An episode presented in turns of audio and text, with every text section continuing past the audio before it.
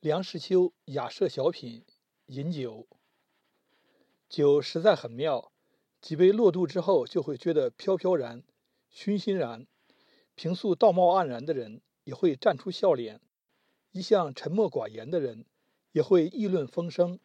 再灌下几杯之后，所有的苦闷烦恼全都忘了，酒酣耳热，只觉得意气飞扬，不可一世。若不及时制止，可就难免衣衫颓靡、体吐纵横，甚至撒疯卖作，以及种种的酒食酒过全部呈现出来。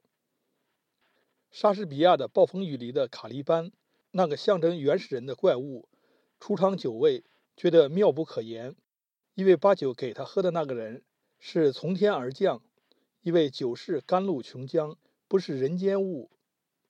美洲印第安人除与白人接触，就是被酒所倾倒，往往不惜举土地避人，以换一些酒浆。印第安人的衰灭，至少一部分是由于他们荒田于酒。我们中国人饮酒历史久远，发明酒者一说是夷狄，又说是杜康。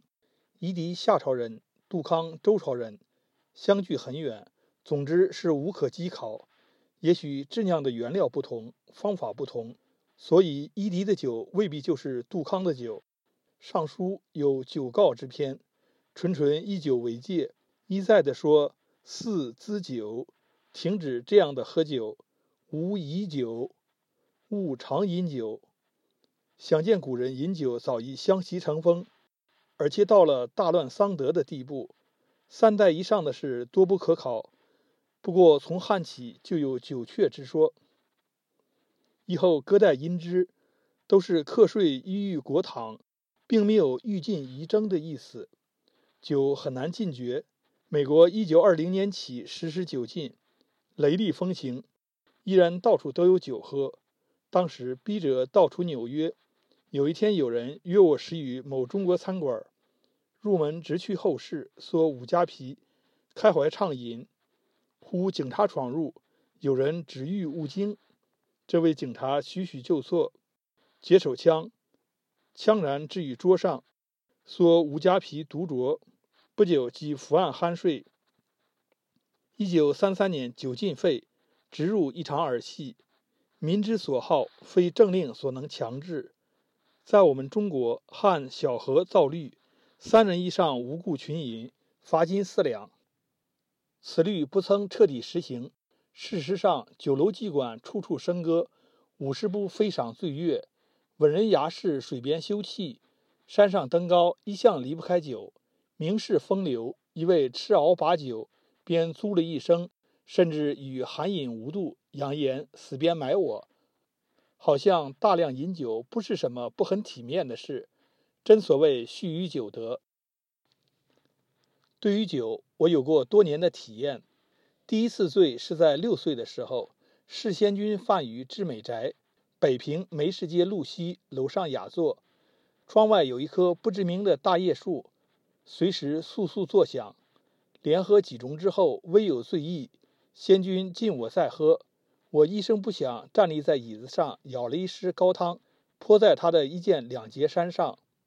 随后我就倒在旁边的小木炕上呼呼大睡。回家之后才醒。我的父母都喜欢酒，所以我一直都有喝酒的机会。酒有别长，不必长大。与见《十果春秋》，意思是说酒量的大小与身体的大小不必成比例。壮健者未必能饮，弱小者也许能精吸。我小时候就是瘦弱如一根绿豆芽，酒量是可以慢慢磨练出来的，不过有其极限。我的酒量不大，我也没有亲见过一般人所验称的那种所谓海量。古代传说，文王饮酒千钟，孔子百壶。王充《论衡·与增篇》就大加驳斥，他说。文王之身如防风之君，孔子之体如长笛之人，乃能堪之。且文王、孔子率礼之人也，何至于醉序乱身？就我孤陋的见闻所及，无论是青州从事或平原督邮，大抵白酒一斤或黄酒三五斤，即足以令任何人头昏目眩、粘牙倒齿。唯酒无量，以不积于乱为度，看个人自制力如何而。不为酒困，便是高手。酒不能解忧，只是令人在有兴奋到麻醉的过程中，暂时忘怀一切，即刘伶所谓“无息无虑，其乐陶陶”。可是酒醒之后，所谓忧心入称，那份病酒的滋味很不好受，所付代价也不算小。我在青岛居住的时候，那地方背山面海。风景如绘，在很多人心目中是最理想的卜局之所。唯一缺憾的是缺少文化背景，没有古迹耐人寻味，也没有适当的娱乐。看山观海久了也会腻烦，于是呼朋聚饮，三日一小饮，五日一大宴，货全行令，三十斤花雕一坛，依稀而庆。七名酒徒加上一位女使。正好八仙之数，乃自命为酒中八仙。有时且结伙远征，近则极南，远则南京、北京，不自谦抑狂言，酒压交击一带，全达南北二京。高自期许，俨然豪气干云的样子。当时作践了身体，这笔账日后要算。一日，胡适之先生过青岛小憩。在宴席上看到八仙过海的盛况，大吃一惊，急忙取出他太太给他的一个金戒指，上面镌有“戒”字，戴在手上，表示免战。过后不久，胡先生就写信给我说：“看你们喝酒的样子，就知道青岛不宜久居，还是到北京来吧。”我就到北京去了。现在回想起当年酗酒，哪里算的是勇，只是狂。酒能削弱人的自制力，所以有人酒后狂笑不止，也有人痛苦不已，更有人口吐洋语，滔滔不绝。也许会把平素不敢告人之事吐露一二，甚至把别人的隐私当众抖搂出来。最令人难堪的是，强人饮酒，或单挑，或围剿，或投下井之时，千方百计要把别人灌醉。有人诉诸武力。捏着人家的鼻子灌酒，这也许是人类长久压抑下的一部分兽性之发挥，企图获取胜利的满足，比拿起石棒给人迎头一击要文明一些而已。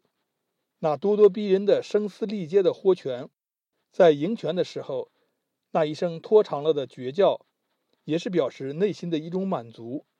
在别处得不到满足，就让他们在聚饮的时候如愿以偿吧。只是这种闹饮，宜在有隔音设备的房间里举行为宜，免得侵扰他人。菜根谭所谓“花看半开，酒饮微醺”的趣味，才是最令人低怀的境界。